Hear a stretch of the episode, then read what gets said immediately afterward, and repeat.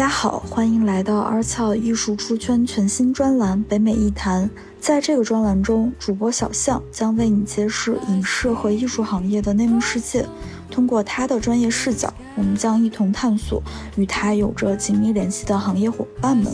在轻松愉快的氛围中，我们期待着与大家分享专业知识，同时给你带来独特的艺术体验。也欢迎你加入我们的听众群，与我们一同建立更庞大的社群。请查看 show notes 获取具体的入群方式。非常感谢你一直以来的支持。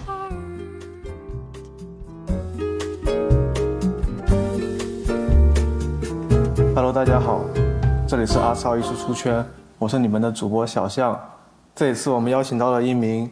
位于中国的调色师何娜佳，他是达芬奇国际认证导师，也是 SH Studio 的创始人，同时呢，在杭州创意艺术学校曾经担任老师的工作。这一次我们就请他分享一一下他作为调色师的一些心得体会。嗯，Hello，大家好，我叫何娜佳。就像主持人介绍的，我是一名调色师。SH Studio 是我自己自己创建的一个调色工作室。平时我们会在工作室接一些剧情片啊、广告 TVC 的一些调色工作。那比如说像近期完成的一部短片，叫做《烟熏到的眼睛》，是和一位新加坡的导演合作的。他的名字叫阿文丽李昌荣。这个片子其实，呃，现在也在国际上获得了不错的成绩，呃，也入围了一些比较大的一些电影节，获得了挺多的奖项。除了这个短片的这个剧情片的创作以外，那平时我们也会接挺多的广告 TVC 的项目，类似于像汽车啊，像那种沃尔沃啊、奔驰之类的汽车的广告会比较多一些，还有比较多的就是类似于像手机美妆，呃，OPPO、vivo 啊这些，珀莱雅这些美妆会多一些，这就是广广告 TVC 就多一些。另外一块可能我们会做多一些的工作是。像网大、网剧啊，还有一些院线啊，但这一块可能对目前会有，但没有像这个短片和 TVC 的量那么多。呃，那最近我们可能有一部新的大电影叫做《最后的法师》，也快要上映了。我们可能会考虑这段时间在在中国，尤其是江浙沪这一带，会有一个那个小程序短剧，这个很火啊。所以我们就对于调色来说，应该说是什么都会想要去做吧，呃，什么都会去尝试一下。接接下来也会试试那部分的工作。大概是这样。嗯，对，小现在这个短剧在美国也很火，是吗？好好好，好多人做，然后其实还蛮赚钱的。比如说，如果用三个词，呃，来介绍一下你的工作在干什么，呃，你会选择哪三个词呢？我可能。呃，这三个词汇表达的不是那么的准确啊，但是我可能会用，呃，一，我觉得它是令人兴奋的；二是爱恨交加的；第三个是充满希望。我可能这样来形容我的这个工作，我我会用，嗯，调色这个工作是令人兴奋的来形容，是因为经常其实。其实，在这个工作当中，呃，当他能够给人，或者是给我，给我创造一些惊喜的时候，其实我就他觉得他非常让我兴奋。我我不知道，就大家在调色的过程当中有没有这种经历，反正我我是经经常会有这种经历啊，就是我会有一些。在起初的时候，会有一些预算比较低的那些项目，或者是前期可能因为呃各种各样客观原因，呃会有一些呃本身就会有一些问题存在的这些项目，就其实还还是会碰到挺多的。嗯，就可能你你可能一开始拿到呃这类片子的时候，你看那个你看他的那七零九。呃，七零九它其实就是呃摄影机现场拍摄时画面，呃的一个正常还原后的这么一个线性的画面，就相当于是我们现场实际看到这个画面，就我们我我们这边通常会叫它七零九嘛。然后看那七零九的时候，你就会觉得这个素材，哦，它可能会有一些问题，比如说它会缺失一些。呃，像外景，它会缺失一些天空的细节啊，像特别暗的地方，它可能就暗部有少一些细节，就它不是那么的尽如人意吧？我觉得，在碰到这些片子的时候，我就觉得就会有一些问题存在。但是，就是当你当你仔细的呃去测试这些素材的时候，然后去通过一些调色的方式去优化它的时候，你就会有时候你会发现一些还是挺棒的一些结果，或者是会有一些惊喜产生，或者是你可以帮助到一些制作人，就是其他的创作人或者是导演摄影，能帮助他们解决一些他们认为是一个比较头疼的问题的时候，那我觉得就是这个工作，它就让我觉得很兴奋。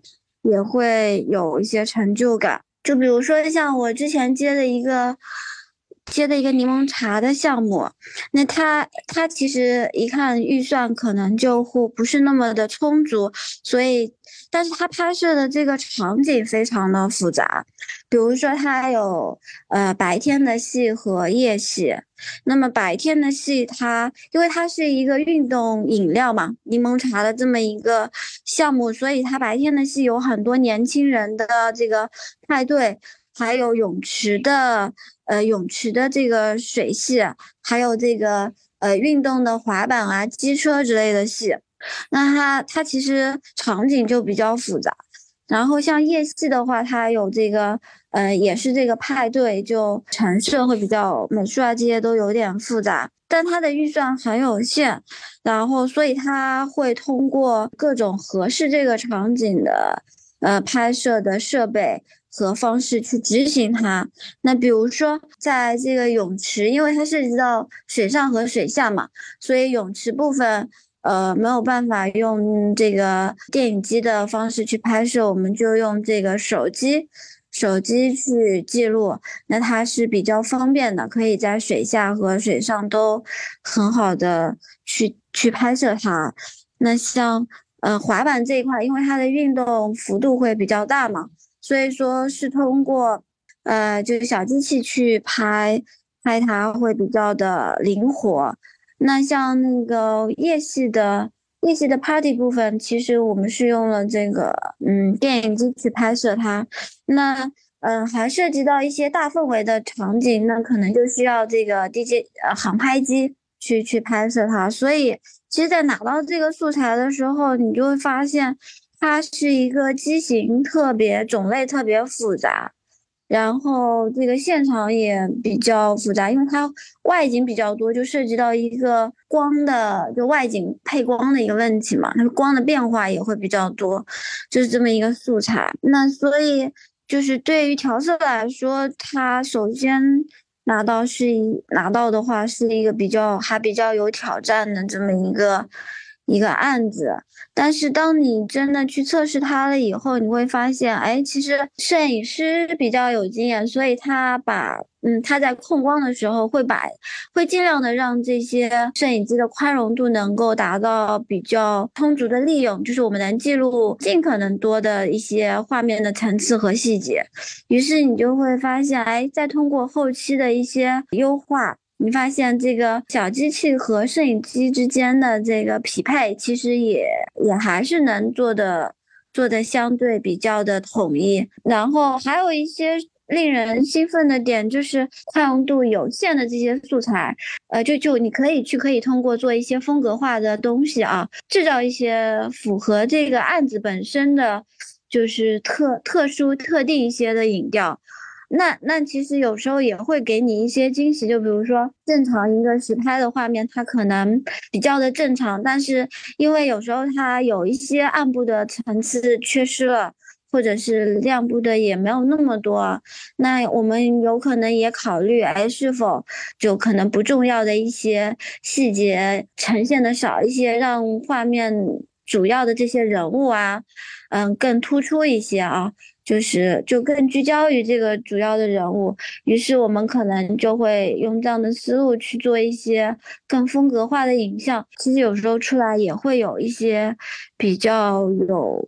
比较出乎意料的这些结果。爱恨交加是因为我觉得有时候调色它可能它不纯粹只是单纯为了创作，所以有时候就它它可能是一种技术服务吧，我觉得。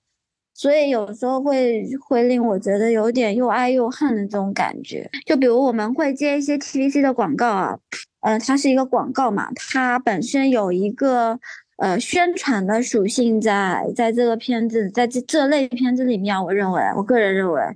所以它很其实很重要的目的是是服务于这个甲方公司去宣传卖它的产品。那因为这个原因，所以我们其实在做。调色上面就更多的，其实除了创作以外，是要去提供提供一个技术服务吧。比如说我我调一个影调，然后那首先会和摄影师和导演沟通，那赋予他一个符合产品定位的这么一个一个一个影调啊，又符合这个故事故事氛围的这么一个影调。那在这个层面上面，我我觉得它更多的是和创作人一起一起的一个创作。搞的一个创作啊，这么一个影调，然后那么在广告上面，我们的这个流程上面，它会有一个呃代理公司，就代理公司会过一下我们的这个创作的这个这个影调方案，但是代理公司它有的可能它只是纯商务的代理公司，有的它可能会也会也会参与一些艺术创作啊，那么代理公司这部分它就会有一个。有一个他的一个需求，比如说他会他会直接对接可能甲方多一些，那会带一些他理解的甲方的这些需求，就会通过这个他的理解再加一些，比如说更偏向于嗯产品定位的这个产品需求的这部分的呃这部分的要求啊，再上去了以后，代理这边可能有一轮调整了以后，可能会给到这个甲方公司。那甲方公司他会更从甲方的这个需求啊，去提他的一些一些要求。那有的像这个，嗯，甲方他只有因为各种各样原因啊，其实前期沟通的充充分不充分啊，或者是就是你们的就大家的这个意识是否更更同频更接近啊？那有的他其实是会更尊重你的创作。大家认为导演给的这个就非常棒，但有的他可能就觉得啊，我可能更需要从我实际的这个投放啊，或者是这个老百姓的接受度啊，就是他的他的这个客户的这个层面去考虑啊，他会有另外的一些其实更偏向于客户需求的这个这个方向去再做一一轮调整。那其实像这样一轮一轮下来以后，就到后面的这些创作，其实它。不是那么纯粹的为整个片子的，就是我们预预定、设定、设想的啊，去服务了。更多的可能是为为为这个甲方的这个客户需求去服务了。那那有有些可能涉及到一些艺人，那你可能更需要满足艺人经纪团队这些需求。嗯，所以它。就对我来说啊，就有有有部分的这些项目，它是并不是那么纯粹，尤其是像就是时尚类加艺人类，就比如说像之前接过的有一些片子，就它确实是需要走这个流程，但是在创作的过程当中，可能，嗯，我们会和。嗯，导演和摄影有一个，就是原先我们这个按照按照这个创意来的这么一个氛围的这么一个影调，但是其实其实到了这个代理这里，那可能就会说，哎，原先可能我们设定的是一个比较暗、比较紧张、比较有氛围的这么一个情绪，那可能。可能到了代理这边，他会觉得，哎呀，不行啊，这个氛围太暗了，那这个我这个产品看不清楚了，是吧？啊，那我我我可能就需要我这个以以产品看得更清楚，或者是更更更通透为这个更重要的目的，那我需要在氛围上面做一个比较大的调整。那这时候其实其实你你的整个影调就已经有一个有一个很大风向的。就变化了，对它不再是一个纯粹就是按照我们原先创作去做的这么一个东西了。这时候代理这边又给到甲方了以后，甲方说：“啊，我我这个啊还是不够啊，这个我这个产品还需要再更突出啊，你这个可能我们原先做的是一个比较紧张、暗氛围、冷调的，你你这个太冷了，让我觉得太恐怖了。啊，我这个卖的是一些比如相对比较嗯活泼可爱、女生年轻的这么一个群体啊，你你你这个太太太可怕了，太阴冷了，对吧？好，这时候。那那其实这种情况相对啊是碰碰碰到比较少的，但也不是没有啊，但也是比较对于创作人来说啊，其实相对来说是一个比较噩梦的情况啦，就得相当于把整一个氛围就做一个更大的这个调整了啊，那不再是原先的原先我们呃预设的那个那个宝宝了，就是 东西了，就我觉得每个片子对我来说都是一个。都是一个孩子吧，他本来可能是一个，对她本来可能是一个漂亮的小姑娘，她到最后可能就变成一个另外的一个一个男孩子了啊！就他就这份工作，他会让你觉得充满希望啊！就是我在合作一些短片和长片，就剧情片的时候，就尤其是你合作剧情片的时候，就经常会觉得对生活有一些新的理解，然后对自身。对自己也有一些更更深的了解了，就我认为就是，就就可能我这一辈子会做的一件事情，就是需要去不断的了解自己吧，然后也会想要去更更深刻的体体会一些生活这部分对我来说就。就是比较重要的，会让我觉得需要去学习。呃，就碰到新的领域的时候，你会要去不断的去学习，要去学的东西实在太多了，然后要需要去感受和理解，呃，去把它转化的东西也很多，然后也需要把它用调色的方式表达出来，就想要表达。一些自己想要表达的东西，那这些是在短片和长片的创作里面会会经常想要有的。每次比如说在创作的过程当中，会有这些最终得到的这些表达和有一些理解的时候，你就会觉得整一个这份工作就让你觉得对生活充满希望，就就很有希望。就比如说像我。前面提到的这个烟，他最他开始是先是，呃，入围了釜山，然后后面是入围了克莱蒙费朗，然后也在其他地方得到了不错的认可。我觉得是有原因的，因为他他其实本身讲的是一个。就是一个火葬场的这个工作人员不小心把遗体给火化了，然后这个家属他又比较着急去办理一场体面的这个丧事，于是他们协商后就用了一个比较荒唐的方式。调换遗体的方式来演出了一场比较隆重的丧事，最后呢又把这个骨灰给调换回来。他讲的是这么一个事儿，他其实是一个黑色幽默的这么一个，呃，反讽这个人类很虚伪的这么一个一个一个故事嘛。然后在创作的过程当中，我们就对就对这个事情，就办丧事这个本身这个事情就有一些思考，就会觉得办这个丧事，我理解应该是。呃，活着的人对死去的人的一种追悼的一种思念吧，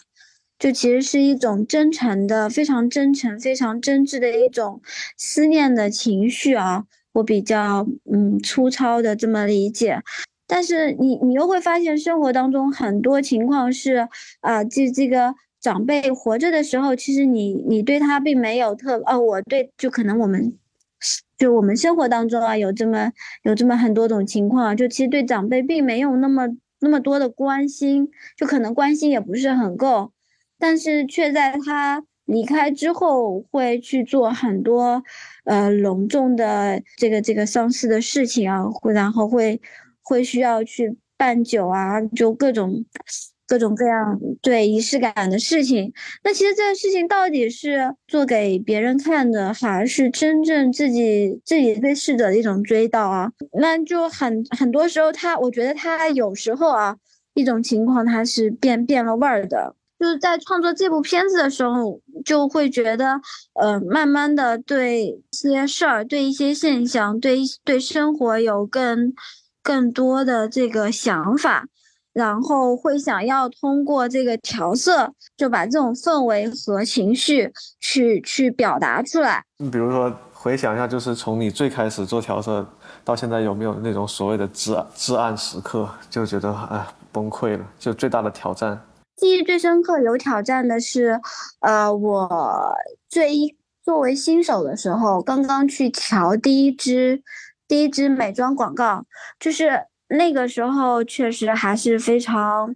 非常到现在还是有些画面还记忆犹新的，因为因为那是我刚最新手的时候接到一支非常重要的大体量的一支美妆广告，然后他也是呃，就摄影师很很很厉害。然后这个呃场景其实也很复杂，然后它整个内容其实也是有表达，就是它是通过一个女孩儿，呃生老病死的这么一个过程，并且在这个比如说像冬天或者是寒冷极寒的这个场景，到这个呃春暖花开满是开满玫瑰的很艳丽的，又到这个和呃这个男男男孩子呃这个浓妆艳抹跳舞的这些场景，它其实是很丰富的。美术也做的很棒的这么一支广告，嗯，当时，但是我当时服务这支广告的时候，我是特别，我其实是很新手的这么一个状态。现在想来，其实对于这支广告的理解是有欠的，但是我当时，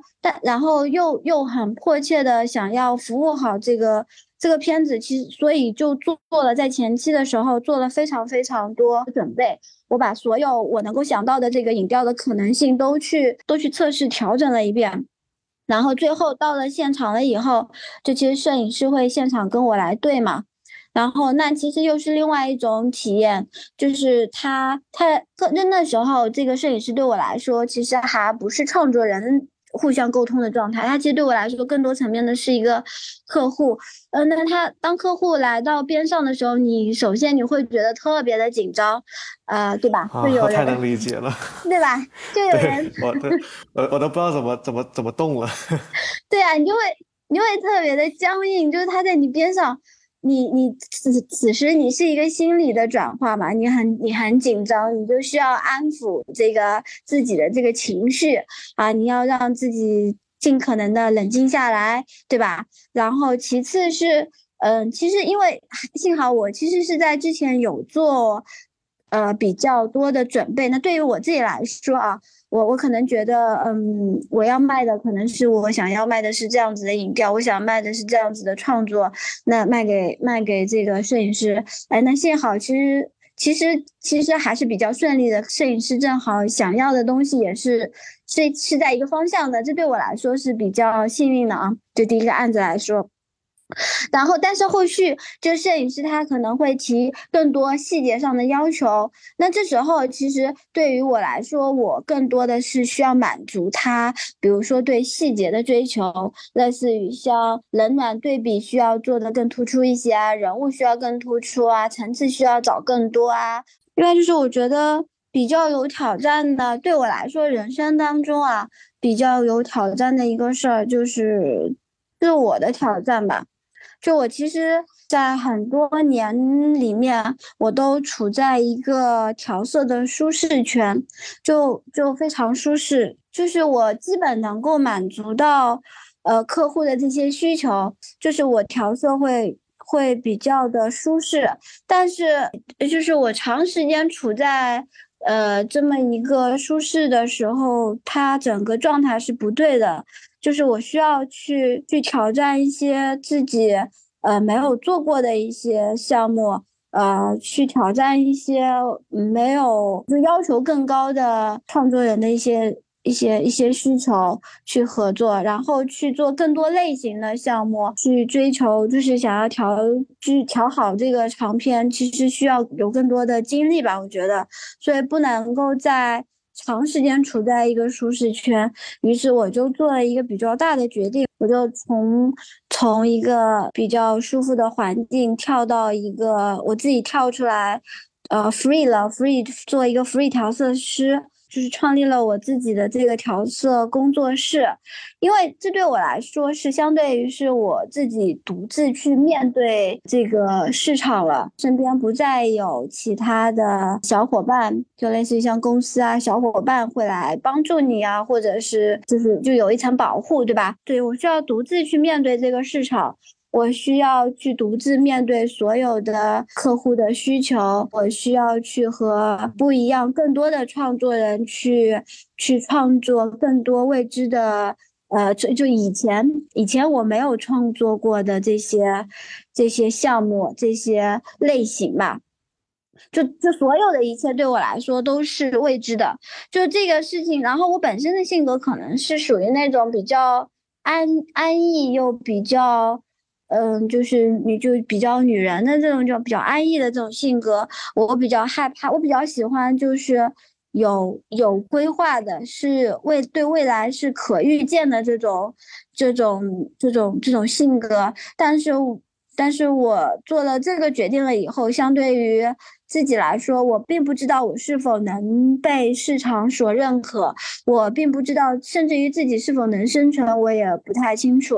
然后我也不知道我的这个创作是否能，呃，和我喜欢的创作人最后能能能达成共品共识啊，或者是做优秀的作品出来，就对于一切都未知。但你想要有更多的可能性，我觉得这部分本身就是也是生活的一部分，也是一部分的经历和体验。我觉得它不能是空白，所以还是还是鼓起勇气迈出了这一步吧，就是独自的去面对了这个市场。嗯，那我觉得这件事情对我来说是比较实际，是也是比较有挑战的。但是这样时刻，可能就是。在最早期做助理的时候，嗯，会经常要跟自己的身体做抗衡，就是什么呢？就是经常会需要熬夜通宵，就可能是甚至于，嗯，几一周可能几几晚几天都都住在公司，每天可能只能睡几个小时，那时候会觉得很疲惫吧。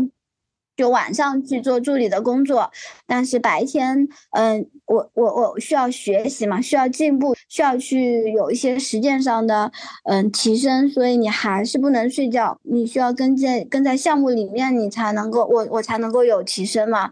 就需要跟在项目里面，所以就睡得很少，就那时候会觉得很困，呃，很累，就可能。如果真正至暗，就可能是这样子的感受，会让我觉得很累。但这么多年下来，一直还是就就本身调色这个工作，一直还是让我觉得非常快乐的。嗯，是更多层面上面，还是让我对生活、对对自己更多的是呃有更快乐的一方面、成就感的一方面和理解就。就觉得更有希望那一方面，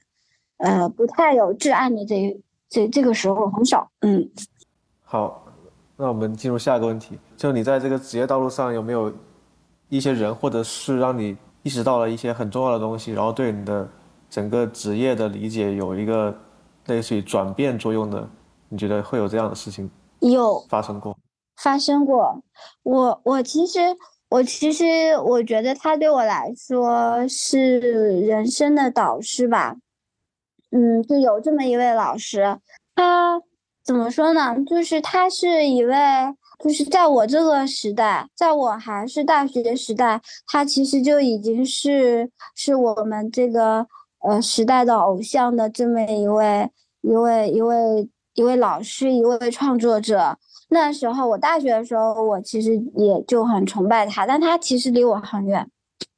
他离我特别远，因为他就是我的偶像，他做他做的这个影视行业非常的棒。那个时候，在我们在我的印象里，我认为他做的是是特别棒的，很崇拜。但是后来我们有机缘巧合，我们在一个地方工作了，然后在一个食堂里面，呃，我们偶然见面了。然后我我我我鼓起勇气去和他打了招呼，然后近距离的发现他原来这么的，就是平易近人。我觉得他这时候在我心里面，就从很高的这个偶像，就变成了。呃，就特别和蔼可亲的老师，他本身也是一位老师。后面我也为他做了一些，我们在工作上面有一些交集和合作。然后他用他自己亲身的几十年来亲身的一些经历吧，会为我提供一些人生道路上的方向，比如说。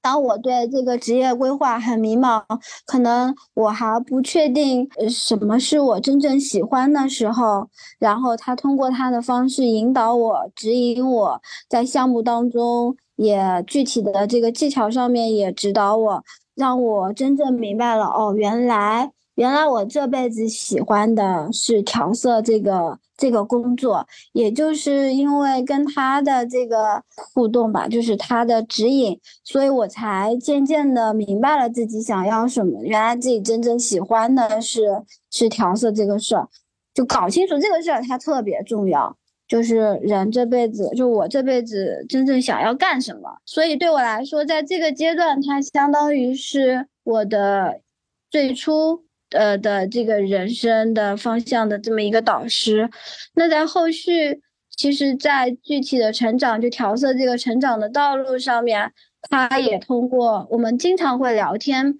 我在理解生活理解上面，还有一些具体的技巧上会碰到一些问题的时候，他也会指引我，就是用他的经验。呃，和这个方式方法，他经常会给我提供一些建议，那我常常就是能让我对一些问题，呃，看的就是思考的更加清楚，方向更明确。对他，他跟我一样姓何，他就他叫何清超，对，何清超就是他可以算是我的，呃，人生导师。平时我们在这个生活里面。他也会给我提供一些一些他的经验，因为他比我他的年龄可以做我父亲了，所以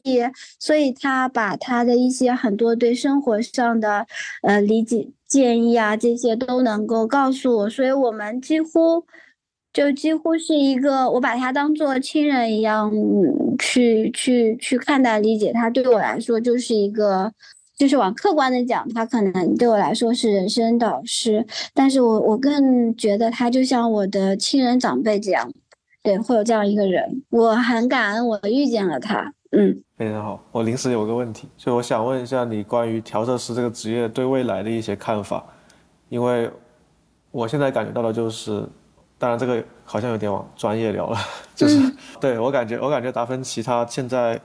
更新的方向是把工具越来越往可感，对色彩可感知，就是更直接的符合你的怎么说感知的方向去去设计工具，然后我就会觉得调色的门槛越来越低了。那你觉得在未来来说，调色师这个职业会不会会有变化吗？会变得门槛更低，或者会变得薪水更低，或者是调色师这个职业它的定义会会有改变？我。我觉得不会，就像嗯，现在很火的 AI，就可能在国内啊，现在有很多这个 AI 的软件，它可能你一个指令进去，呃，可能很多这个呃符合你就可能会有符合你要求的更棒的这些直接创作的东西，它能够直接给你生成出来嘛？我觉得，我觉得工具它始终是工具，而。呃，调色师本身，我理解他应该是创作人，就是他是人，就是我我认为啊，我认为是人从内心去生长出来，然后用工具把这些想要呃表达的东西而表达出来。我觉得调色它是，就我我我是这么理解它的。至于这个工具，它发展的。呃，就像你你说的，呃，可能它在色彩感知上面会更符合、更智能、更符合人眼的这个直观看到的这些东西。它的它的这个工具，它在不断的更新，但是实际上工具它还是服务于呃人创作的这个嗯创作的这个需求、表达的这个需求而去而去工作的。就像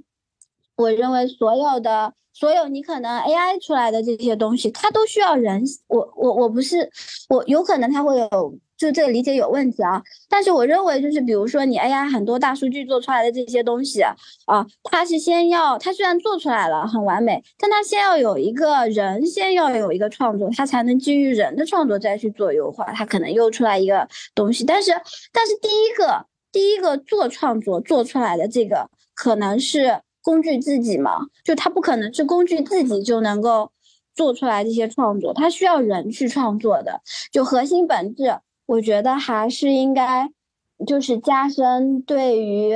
呃人类自己对于生活、对于你关注的这些东西的理解和和和表达，然后由内心去生长出来的东西，去把它作为一个创作。创作的源泉去把它做好，这个东西是没有任何工具呃进化的多牛逼而而可以替代的，它永远是个工具。我觉得我从不考虑调色这个门槛，它会变得很低，就是就是会会用这个工具的人啊，就是这个工具会变得越来越简单啊，让让人能够容易上手嘛。会用这个工具的人。他也会越来越多，因为各大院校都在普及这个课程，对不对？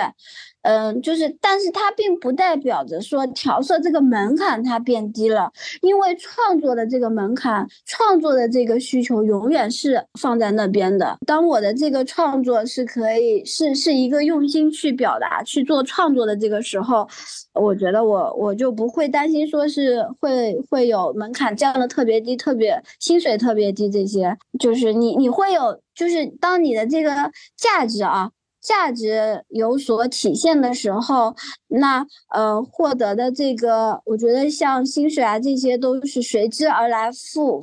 就是附属的，它就会到来的。你到了这个价值的时候，你就有，你就你就会有这样子的价值体现，会会给到你。所以我我觉得我不担心，我只是想要做好自己。我觉得我只要做好我自己，然后去用心的做完创作，总会有人看到你，并给予你同样价值的肯定。嗯，明白。那作作为一个调色师，你有没有自己终极的目标？或者说，我不知道这么问合不合适，反正就是说，有没有一件事说你做完了就可以觉得我我不做调色这个事了，这是我这个职业最后要做的一件事情。我觉得我一直是这样告诉自己的，可能我这辈子只会做调色这一件事情，可能等到某一天我身体不行了，我生理上如果不行了，就可能能阻止我停止做调色的这个事情，就是我生理上可能不行了，我可能马上就要去就要去死了，那我可能会停止做调色这件事吧。我我这我觉得我这辈子都会做调色这个事儿，但是我确实是会目前会有一个目标啊，我很想要去达到的是我我很我很喜欢这个这个 Company Three 的这个调色，我希望能去那家公司做调色师，这是我近期的一个目标啊。如果能够去那边做调色师，我会。付出所有我愿意付出的代价，就我就不计代价的去做啊，这个是。但是调色这个事情对我来说是一辈子的，就是我老了我也会做这个事情。它不只是它不只是工作，它它是我的生活。对，听完跟何娜家的聊天也是，呃，收获很多。然后听到他给我们先是自我介绍了一下，然后用了自己的亲身的工作。经历，呃，结合三个词去总结了一下工作内容，然后也讲了他遇到的挑战，以及他在这个职业道路上最想感谢、最激发他的一个人。然后最后我们听到了，呃，何娜佳作为调色师的一个呃终极目标，当然也听到他对自己结合这个职业谈到了很多自己的人生理解。对，非常感谢何娜佳的分享。然后我们这期节目就到这里，拜拜。谢谢大家，回头见。